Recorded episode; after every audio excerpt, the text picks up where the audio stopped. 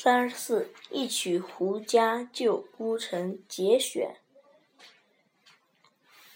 有一年，匈奴骑兵五万人马入侵，将晋阳城围得水泄不通。当时晋阳城里守军不过两千，刘琨一面调集军队准备死守，一面派人出城求援。匈奴骑兵几次攻城，刘琨指挥守军。沉着应战，占据有利地势，英勇抗击，一次次打退敌人的进攻。